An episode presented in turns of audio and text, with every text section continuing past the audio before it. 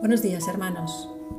Quisiera compartir con vosotros una escritura que habla de una estructura hermosa hecha de piedras preciosas. En el libro de Isaías capítulo 53, su autor nos sorprende profetizando con mucha exactitud la venida de Jesucristo. Y en el siguiente capítulo, el 54, nos habla del nuevo pacto que resultará después de su venida. Los versículos 11 y 12 de este capítulo dicen, He aquí que yo cimentaré tus piedras sobre carbunclo y sobre zafiros te fundaré. Tus ventanas pondré de piedras preciosas, tus puertas de piedras de carbunclo y toda tu muralla de piedras preciosas. Según el diccionario de la RAE, el carbunclo es una piedra preciosa de color rojo encendido, o sea, un rubí. Entonces el texto dice que los cimientos de esta construcción son de rubíes y zafiros. Las puertas también son de, de rubíes y las ventanas y la muralla son de piedras preciosas. En principio podemos pensar que qué poco práctico es todo esto, ¿no? ¿Para qué quiere alguien tener cimientos y ventanas de piedras preciosas? Pero si observamos con nuestros ojos espirituales, entendemos que Dios nos está describiendo una construcción espiritual, que es la iglesia, un edificio construido con el poder del Espíritu Santo y basado en el nuevo pacto que hace Dios con sus hijos. Los cimientos espirituales de la estructura descansan sobre la obra de gracia que hizo Dios a través del sacrificio de Jesucristo. Esta obra es tan preciosa como lo son los rubíes y zafiros. En realidad es infinitamente más preciosa que estas piedras. Es tan preciosa que ninguna mente humana puede medir su valor. Los rubíes y los zafiros son de la misma familia de minerales y se definen por ser compactas y más duras que el acero tienen características similares al diamante en su brillo y dureza.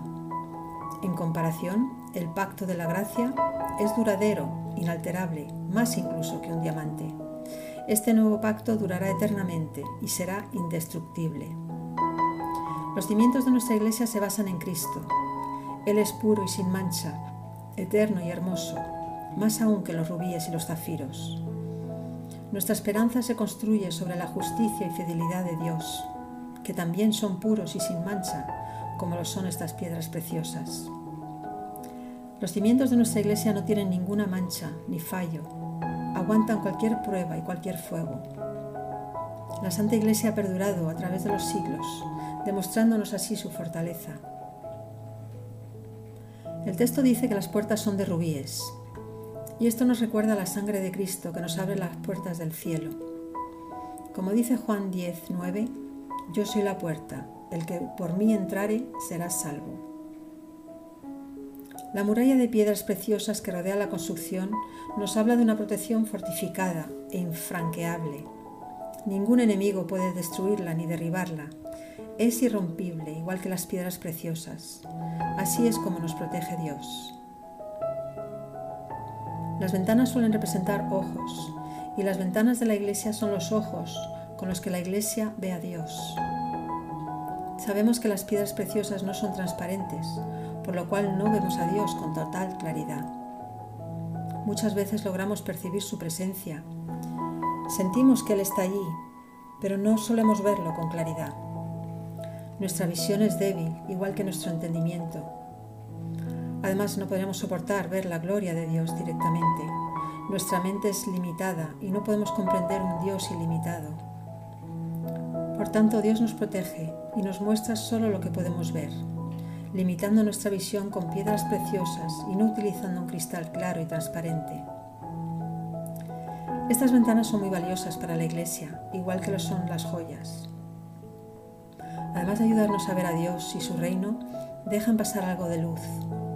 Esa luz que alumbra a la Iglesia, esa luz con la cual debemos alumbrar a toda la humanidad. Como dice Mateo 5:14, nosotros somos la luz del mundo.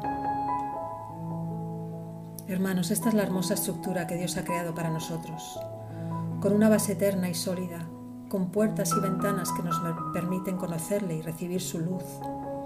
Y todo esto protegido por una muralla inalterable y resistente a cualquier ataque del enemigo. Así es nuestra iglesia. Muchas veces no somos dignos de vivir en esta estructura, pero Dios en su infinita misericordia nos ha permitido tener esta casa, con esta familia.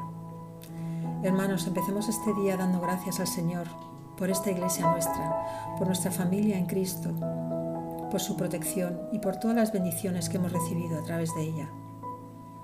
Un fuerte abrazo y hasta pronto.